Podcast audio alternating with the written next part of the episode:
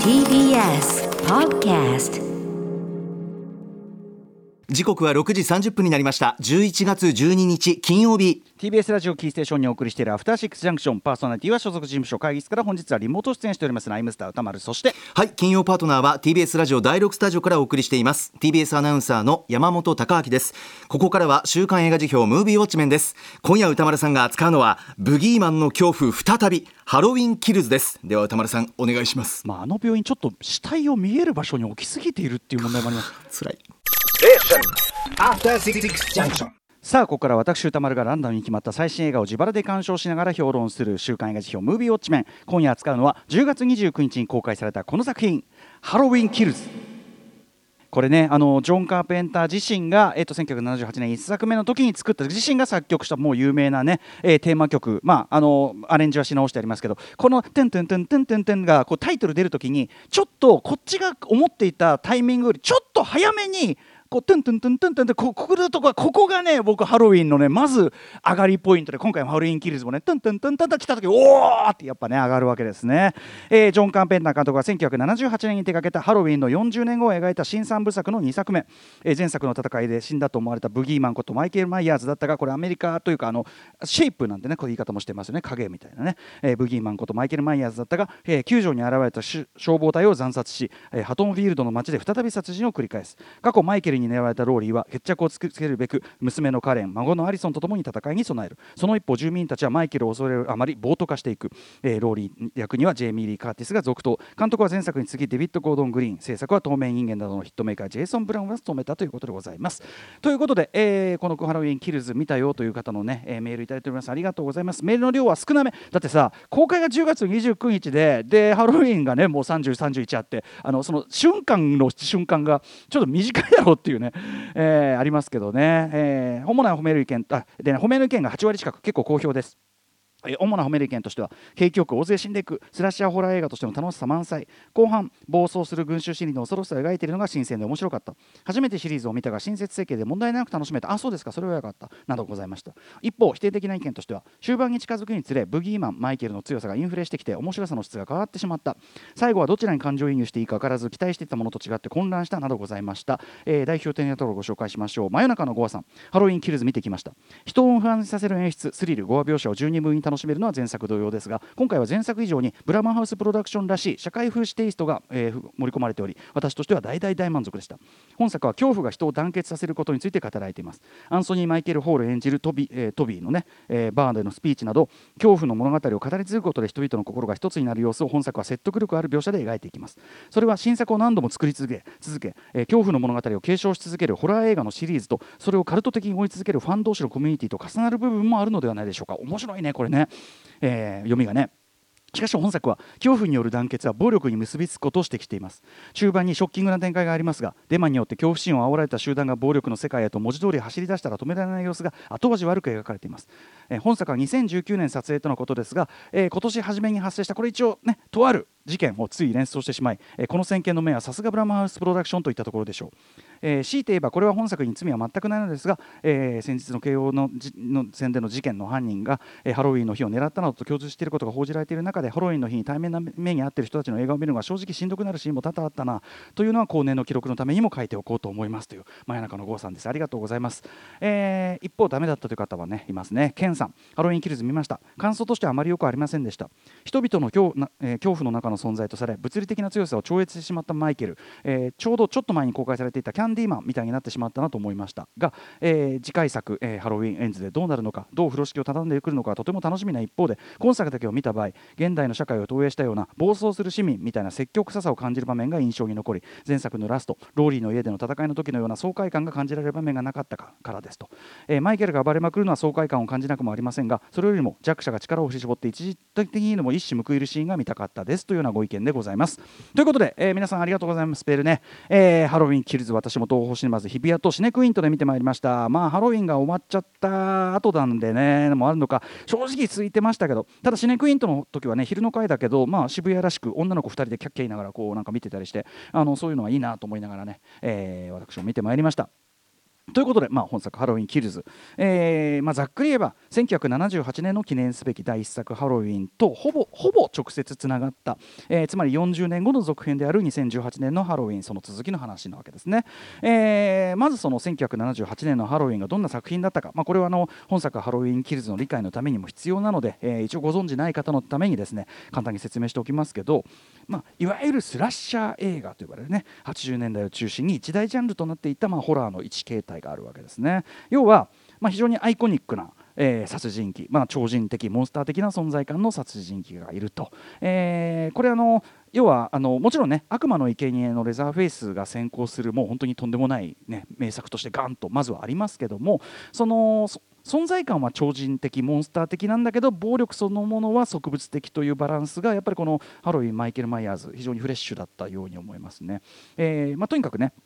えっと、調子こいた若者たちを罰するがごとくですね次々と残虐な手口で殺害していきその中で唯一無垢な存在としての主人公いわゆるファイナルガールとして、まあ、それが生き残っていくというようなまあ身も蓋もないというか今となってみればかなりねちょっと古臭さも感じるような形式ですよね。そういうフラッシ、えースラッシャームービーの形をですねまあ決定づけたその後無数の、えーフォロワーを生んだ。例えば13日の金曜日もハロウィンのパクリやろうぜっつってそもそもは作ったっていうね、えーこともね出てますけどね。映画史的にも非常に重要な一作わけですね。1978年のハロウィン、まあ、非常に超低予算だったんですけどそのもちろん脚本監督音楽も手掛けたジョン・カーペンターのジョン・カーペンターの一大、えーブレイク作でありあとねトニー・カーティスとジャネット・リーの娘でありつつもというまだまだ無名だった、えー、とジェイミー・リー・カーティスをスターに押し上げた一作でもありという、えーその見事に手作り感あふれるですね制作裏事情については、えー先ほどオープニングでもちょろっと言いましたがネットフリックスのドキュメンタリーシリーズ、えー僕らを作った映画たちというねこれのハロウィン会に詳しいのでぜひ見ていただきたいんですけど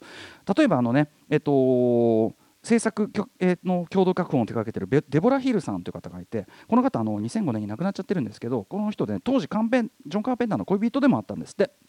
でこの方が脚本に加わることで特に女性キャラクターの描写の掘り下げがすごくこう大きく貢献したというのはねデボラさん。デボラさんの色がすごく強いと。これあの2018年のハロウィンから今回のキルズという流れもすごく重要な要素ですよね、えーそういう意味でもすごく興味深い証言があったりしますしあとまあ今回のキルズでもオマージュされているあの車内にいるマリオンさんという方がですね襲われるシーン。実はこんなものが映り込んでいますよとかあとはですねあのルーミス医師役のですねドナルド・プレザンスがもう現場でベロベロになって現れて困りましたとか そういうの本当面白いので本編に合わせて本当ね本編と合わせてぜひ見ていただきたいんですけどえーとにかくその1978年第一作のヒットを受けてですね当然のごとく、えーまあ、ここから一気にはしょりますけど、まあ、続編というかねいろんなシリーズが作られていくわけですよね。まあ、その中には今回の「キルズ」にもオマージュ入ってますけどあのマイケル・マイヤーズが出てこない3とかですねあとジェイミ・リー・カーティス再登板これはあの2018が最初じゃなくて、えっとハロウィン、えっと H20 っていうやつね、えー20周年記念のやつ。これがあったりとか。あとはもちろんね先ほどもあの山本さんにお勧めしましたけど賛否が分かれるのは分かるけど僕は絶対支持な、えーローズゾンビならではの地獄のホームドラマとして再解釈された、えーリブートハロウィン2部作とかですね。いろいろ試みがあったわけなんですがまあ、そんな中である種決定版的な続編として作られたのが、まあ、先ほどから、えー言及している、えーデビッド・ゴードン・グリーン制作総指揮脚本監督による2018年ハロウィンと。でまあ、今回の「キルズ」そしてというね、まあ、3部作というかもうアナウンスされてますけども、えー連なっていく今回の新シリーズ、まあ、ある種決定版シリーズという続編になとして作られているということですね。えー最大の特徴はやっぱり1作目1978年の出来事を生き残った主人公ローリージェイミー・リー・カーティス演じるロンリーローリーが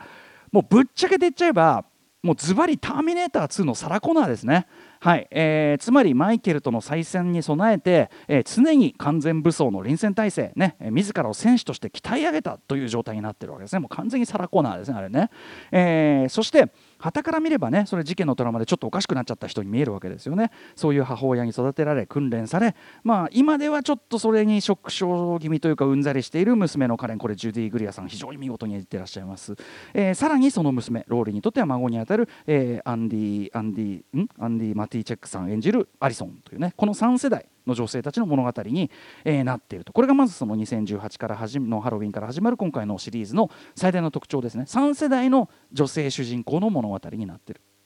で一方、えーそのまあ殺人鬼モンスターたるマイケル・マイヤーズ、えーブギーマン。 The Shape はですね、えー、と1978年の1のラストと,、えー、と1981年日本では1982年公開の2のド頭のあたりがちょっと違うことになった感じのパラレルな現在みたいなところに置かれてるまあターミネーターでいうとニューフェイト的なちょっと違う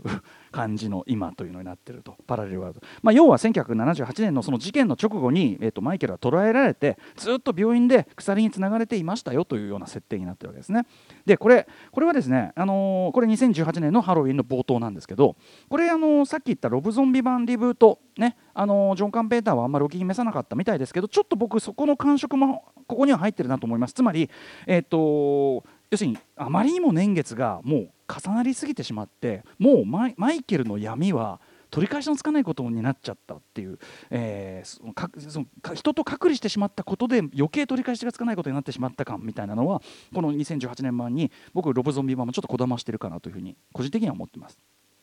でまあですね、えー案の定というべきか、まあ、脱走したマイケルは再びハドンフィールド町にですね、えー帰ってきて恐怖に陥れる。でとある事情からローリーと再び相まみれるようになるという。このとある事情がまた本当ひどいんですけど、はい。えーというのが2018年ハロウィンの大筋なんですけど、えーとにかくその前作はですね終盤ローリーの家にその3世代の女性たちが集まりマイケルと対峙対決することになってからのこれ先ほどのメールにもありましたけどここのもうね上がりっぷりが半端ないですね。ホラー映画でこんなに高揚することってなかなかないんじゃないですかね、まあ、要はホラー映画スラッシャームービーのまあこれまでは犠牲者被害者もっと言えばもうひきゃーとか言って悲鳴を上げて無力な存在としてずっと扱われてきた女性たちという立場からの一つのもう痛快な回答ですよね。はいえーあとまあその外部からやってくる敵にですね自ら武装して自衛で対抗するというのは、まあ、これはジョー・カンペーター作品と通じる、まあ、西部劇イズムですよね昔ながらのアメリカ映画、まあ、もっと言えばアメリカの、まあ、フロンティア精神というかアメリカ人の精神の根幹感みたいなのがちょっとここにも描かれてると。でまあ、とにかくそうきたかと思わず拍手してしまう本当にアゲアゲな展開が最高の一作ですもうとにかく2018もう最高でしたねこれはね。でなので1作目で最高ってなった人が今回えどういう気持ちになれとっていうのは分かります。あのその直後から始まる今回の2作目「キルズ」まあ大筋は、えっと、オリジナルでいう2ですよね。ほぼ病院が舞台、まあ、しかも病院も同じ病院という設定ですしほぼ病院が舞台に展開されるあたりとか、え1作目の直後あの街を徘徊するそのねあのマイケル・マイヤーズの視点が描かれてたりとかっていうところは、まあ、2をれ想想起させつつもしかしですね、まあ、2018年その1作目のさっき言った半端ない高揚感。まさにそれにですね冷や水をぶっかけるようなある種こう今言ったようなアメリカ映画の根本西部劇館ね、まあ、自警団イズムというのかな、えーもっと言えばアメリカの根本にある恐怖を自衛で克服する、えー暴力にはもっと上の暴力で対抗する、えー外的には団結してこう暴力で対抗していくというような精神性を非常に批評的に相対化、えーその危うさを浮かび上がらせるようななかなかに攻めた領域まで踏み込んでいく一作になってるわけですねつまり単なる続きじゃないんですよね。えーバック・トゥ・ザ・フューチャーパート2とかもそうだけどちゃんと2の意味がある要するに1を相対化する2になってるわけです。あの途中であの保安官が完全に無力に終わるっていうのもまあ非常に象徴的ですよね。そしてこれはですねご覧になった方お分かりと思いますがまさしくアメリカの今もちろんね2019制作なんでちょっと本当にシンクロニシティも含みますがアメリカの今そして世界の今っていうのを嫌でも連想させる。もっと言えば現実に起こったさまざまな事件をも想起させる。作りでも明らかにあってですね。その意味では、まあ、ジョーダン・ピール以降の社会派ホラー非常に色濃くなってますが潮流とも、まあ、本作確実にシンクロしているということですよね。特に中盤えーまさしく目も当てられないというのがふさわしいとある本当に醜悪な、えー展開というのがあってこれが本当に本作の肝になっていると思います。えーまあ、1作目でですねそのローリーがローリーが、まあなんていうの子守していたね、えっとそのトミー君というねそのキャラクターがいるんですけどその男の子がアンソニー・マイケル・ホール演じるもうゴリッゴリにマッチョな、まあ、アンソニー・マイケル・ホール自体はもともとはねマッチョから一番遠い感じのね青春スターだったのがなんか体鍛えてゴリゴリマッチョになって、えー俺が街を君を守るおじさんゴリゴリマッチョな俺が守るおじさんとなってですね生き散らかした結果みたいなちなみにこのトミーがですねローリーねその最初娘のカレンが気を使ってマイケルがまだ死んでないってことをあんま伝えないようにしてたのに全く無配慮にドーンって病院に入ってきて「いやマイケルちょっとさ大変だからさえ何?」みたいなあそこの無配慮に伝えて「いや俺が守るから」って生きり散らかす時点でもうこいつちょっととさって感じになってるわけですけどただそこからのローリーの暴走っぷりもね大概ですよね。先ほどもちょっと言いましたけど。ねあの痛み止めバスーって通りがかりの医者に膝蹴りダーンっていうねもう乱暴すぎる。一方その時もう一人いるお母さんはとあるショッキングな対面を果たしていると本当に地獄絵図がここは繰り広げられてるわけですけど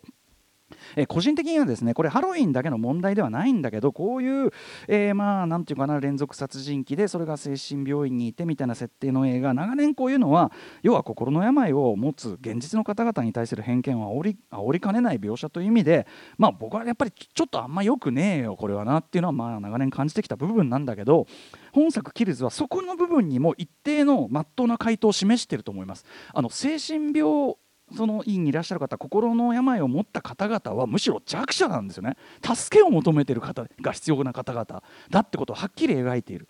うん、そこでもすごく納得度が高かったです。えーまあ、ともあれですねそんな生きり散らかしていたトミーがですね最後最後の最後にですね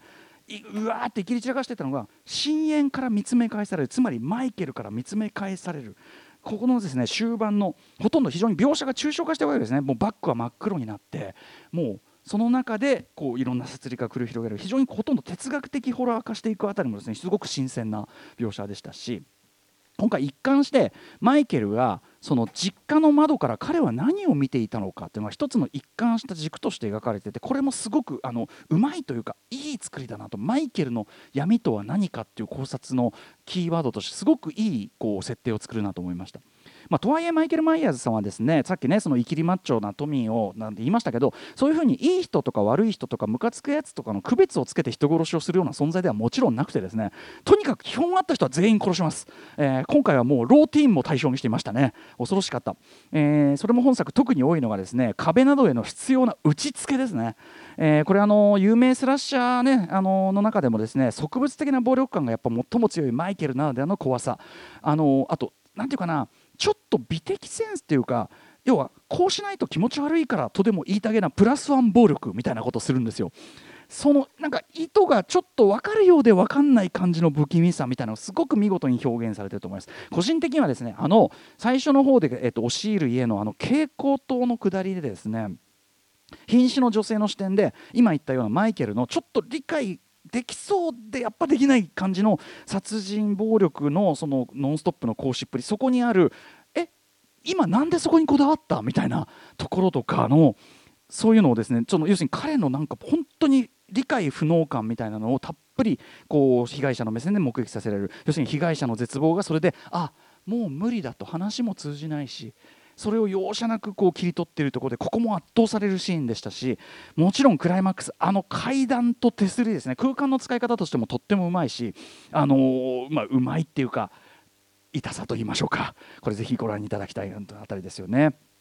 ともあれですね前作が40年にわたるそのローリーのまあ強迫観念ですよね。その強迫観念に落とし前をつける。彼が彼女がトラウマに向き合うローリーの物語だったとするならばですね。そうしたローリーのいわばそのさっき言ってるように西部劇的アメリカ映画的アメリカ的自警団イズムに対してとはいえそことは一定の精神的距離を置いている娘のカレンがですね、まあ、今回のキルズでは最も活躍するわけですよね。特にさっき言った中盤の展開で要するに被害者意識が転じてその集団暴力にこう暴力性を帯び始めている時にその標的とされてしまう真の弱者に彼女は寄り添おうとする彼女だけが積極的に寄り添おうとするところ本当に感動的だし、まあ、そのローリーに続くカレンの物語としてとても理にかなったシリーズの発展のさせ方だと思うんですよね。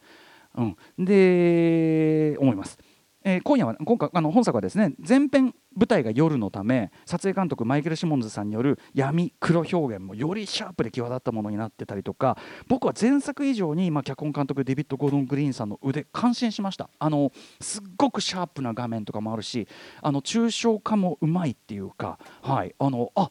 前作はねちょっとねなんか絵として緩いなって思う瞬間も多かったんですけど今回は結構キレッキレっていうかさらにあこの人やっぱ結構腕あるわっていうのを感心したりもしましたね。ということでですね、えーまあ、ローリーの物語が2018の1作目で2作目今回キルズはカレンの物語となると今度は残るは、えーローリーの孫カレンの娘アリソンの物語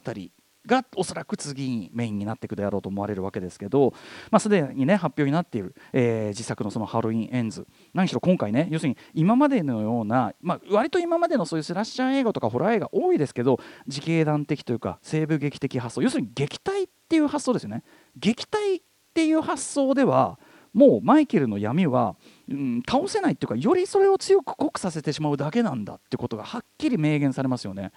となるとこれどう締めるっていうことですよね。はい、えーものすごく楽しみになりましたしね3作目がね僕はあの2としてあの要するに1とから続いた1を相対化する2としてもそしてあの3でさあどう締めるっていうこうバトンタッチそのなんかチューブラリン感が楽しすごく楽しい2としても申し分ないと思いますし、えーはい、映画としても要するにさっきから言ってるように一種アメリカ映画批評っていうかアメリカ批評アメリカ映画批評にもなってて実はすごく攻めたことをやっているしというあたりだと思います。えーとにかくエンズに備えるという意味も含めてですね僕意外と今回の3部作は映画史的にも結構重要な3部作に今回の2で決定的になったと思うんで、えっと今のうちに乗っといた方がいいと思いますよ、えーハロウィンキルズぜひぜひ劇場で落ちてください。ははい。あのハロウィンキルズパンフもすごくあのいいパンフだと思います。とっても充実してた。デザインも素晴らしいと思います、ということで来週いきましょうね、えー来週のウォッチ候補作品、えっと7作品を発表します、まず最初の候補はこちらマリグナントえー凶暴な悪夢、えージェームズ・ワン監督作ですね。結構時間あるからな。ゆっくりいこうかな、続いてはこちら。カオスウォーキング、えーダグ・リーマン最新作であのトム・ホランドなんかねあの頭で思ったことが浮かんじゃうみたいなねさ悟られみたいな星でみたいな、え3つ目はこちら。ボストン視聴者。これあのフレデリック・ワイズマンドキュメンタリーね巨匠ですけどね、えーちょっと入れてみました。すごい長いですけど。4つ目はこちらエターナルズ、はい。えー、黒いジャオね、えっと、宇垣さんがとにかくこれを見ろということで、はい。はいえーちょっとこれが出る限り今週はちょっと1万回してもいいかな。えー、5つ目はこちら。リスペクト、はい、あのアリサン・フランクリンのね電気映画でこれもめちゃくちゃいいらしいんでね見たいんですよね、そして6つ目は監督次戦枠です、えー僕たちはみんな大人になれなかった。これ監督の森喜弘さんから、えっと次戦メールを送っていただいております。えっとネットフリックスジャパン制作の映画では初めて劇場公開と配信が同時という作品ということです、はい、あの実はあのた田中さんのあ森さんのですねあの過去の作品ちょっと僕ねご協力したことがちょろっとあったりして。あそうですか。はい、ちょっとこれ入れてみました。そして最後の候補はリスナーカプセルです愛の歌声を聞かせて、ん。えーっとですねラジオあれ？これだ？あれ？ラジオネームどこ行っちゃったあれ？ラジオネーム。あそっちにあったらちょっとそっちこっちにありますかね。あそっちすみません、えー愛の歌声を聞かせて。あはい。ラジオネームさっきから殺菌ですさん。えー今回歌丸さんに監視してほしいのは愛の歌声を聞かせてです。歌の持つ力歌唱の、えー圧熱量熱思いの分派そして、えー高校ならではのその時にしかない気持ちの躍動それらに心を打たれ今年一番の泣きを劇場でしてましましたということです。たアニメ作品ですよね。はい、えー、すいません。こっちのあの紙がなくて。ということで Let's ガチャタイム、はい。さあ行きます。あの今週はでも宇垣さんの推しもあるんでエターナルズ当たるまではもう一回回す1万円というね システムを。えー、5番リスペクト。俺さリスペクトすげえ見たいんだわ。はい。でも宇垣さんと約束してるからリスペクトもね。1万リスペクト見たいんだけど、はい。1万払ってもう一回回します。わかりました。もう一度行きましょリスペクトすごい見たいんだわ。超いいらしいうし。では行きます。マジかよ。もう一丁。もう。来い来い来い来い。ほう4番エターナルズ。行きましょうか。お願いします。はい行こう